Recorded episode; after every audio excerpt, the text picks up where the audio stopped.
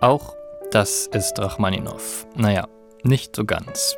Ich bin Malte Hemmerich, mein Studiogast ist der Pianist Alexander Krichel. 150. Geburtstag von Rachmaninow, den feiern wir 2023. Hier mit den Variationen auf ein Thema von Corelli D-Moll.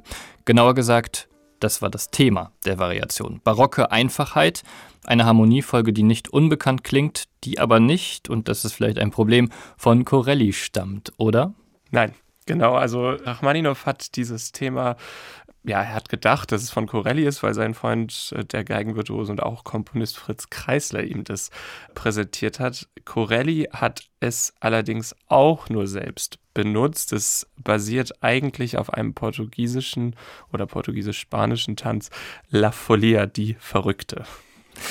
Nach den Chopin-Variationen 1902 wollte Rachmaninow ausgefeiltere Variationswerke schaffen, habe ich gelesen. Und das Stück entstand nach einer langen Kompositionspause, 15 Jahre, 1931. Und dann beginnt das eigentlich ja so simpel, zumindest sagt es das Notenbild. Aber ist es auch so einfach?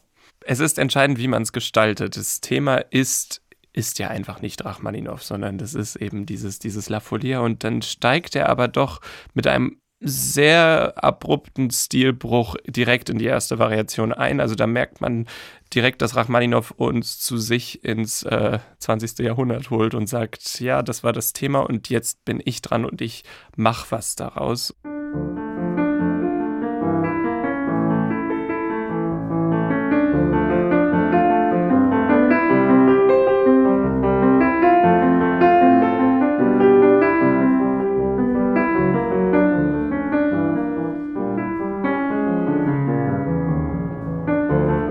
War ja einfach auch großer Variationenspezialist. Also auf der einen Seite hat er die große Form, die großen Klavierkonzerte, die langen Klavierkonzerte und auf der anderen Seite eben auch die Prälude oder, oder diese einzelnen Variationen, die für sich ja schon eigentlich zum Teil große Meisterwerke sind. Du hast jetzt aber einen ungewöhnlichen Ausschnitt gewählt für unser Gespräch heute, nämlich die Variation 14, die vielleicht gar keine wirkliche Veränderung des Themas ist, sondern nochmal das Thema, aber trotzdem ist was anders. Und was daran anders ist, das erzählt uns Alexander Kriechel, nachdem wir es gehört haben.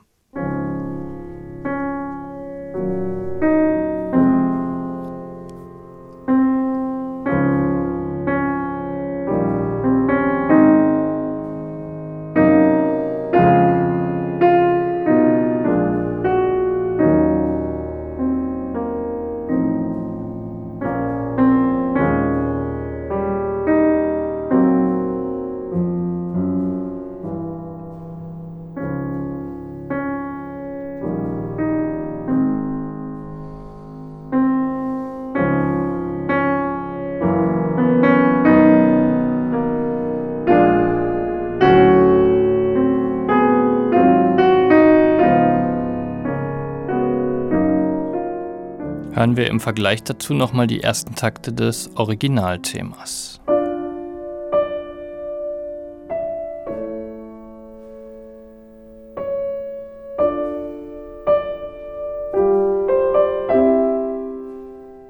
Ja, was macht Rachmaninoff hier? Also ich glaube, jeder hört ja, irgendwas ändert sich in der Farbe total. Ja, es ist eigentlich unglaublich und ich habe jetzt auch gerade gar nicht so sehr von meinem Spiel natürlich, aber vielmehr von, von der Art, was er macht. Ich habe absolut Gänsehaut jetzt gerade.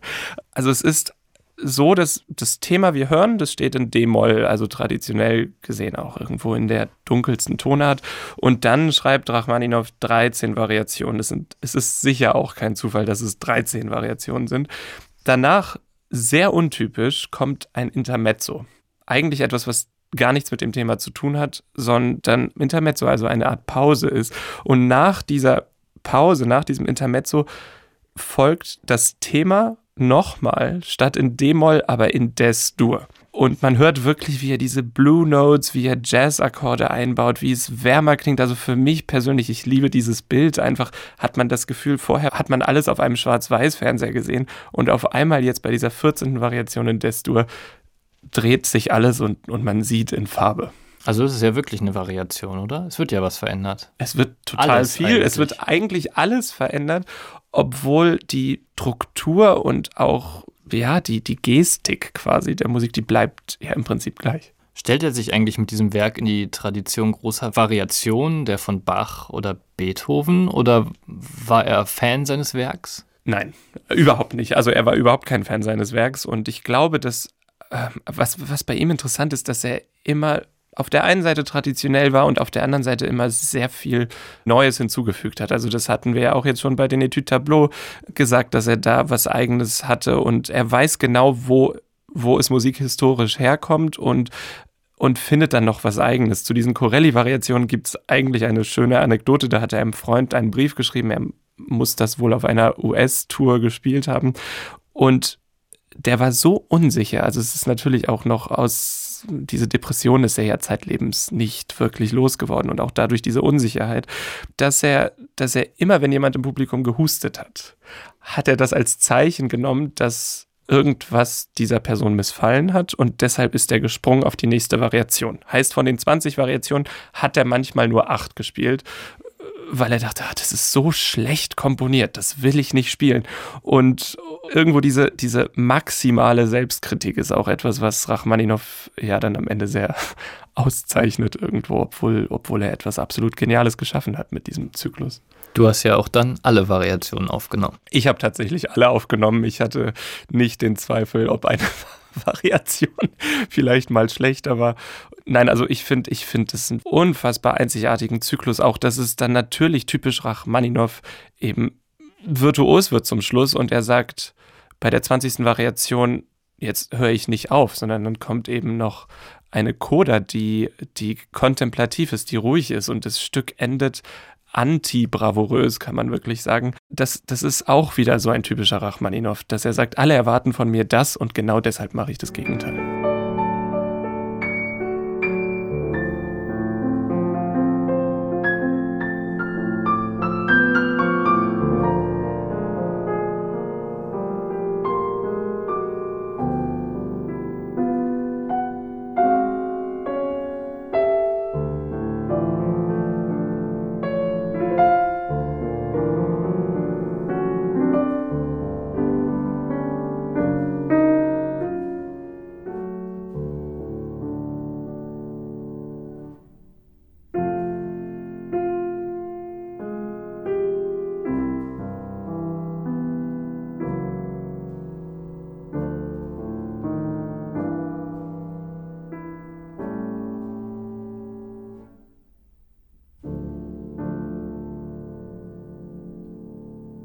Ich habe gelesen, dass das Werk oft als sehr sehnsüchtig und voller Abschiedsgefühle gelesen wird, weil Rachmaninow klar war, er bleibt jetzt immer in den USA als Immigrant. Hörst du und spielst du das auch so? Also das Problem bei Rachmaninow war ja, dass er als er Russland verlassen hat, dass er da irgendwann wusste, dass er nie wieder zurückkommt und dass es sein Abschied für immer war. Und er hat dann in Luzern eben, es gibt ja diese Rachmaninow Villa Senar, da hat er versucht, sein eigenes Russland äh, zu schaffen. Also da, da hat er versucht, irgendwo das, was er von zu Hause kannte, so gut es geht, wieder aufzubauen. Und Trotzdem wusste er natürlich, dass er nie wieder zurück nach Hause kann. Und das ist aber, denke ich, in seiner Musik immer sehr präsent gewesen, ja. In unserer kleinen Rachmaninow-Reihe heißt es jetzt auch Abschied nehmen. Noch nicht für immer, eine Folge bleibt uns noch. Da sprechen wir über Rachmaninows berühmtes G-Moll-Prälud und werden nochmal einige Aspekte in seiner Klaviermusik entdecken. Wir, das bin ich, Malte Hemmerich und mein Gast Alexander Krichel. Danke schon mal für deine Gedanken zu den Variationen heute. Sehr, sehr gerne. Ich freue mich auf die nächste Sendung.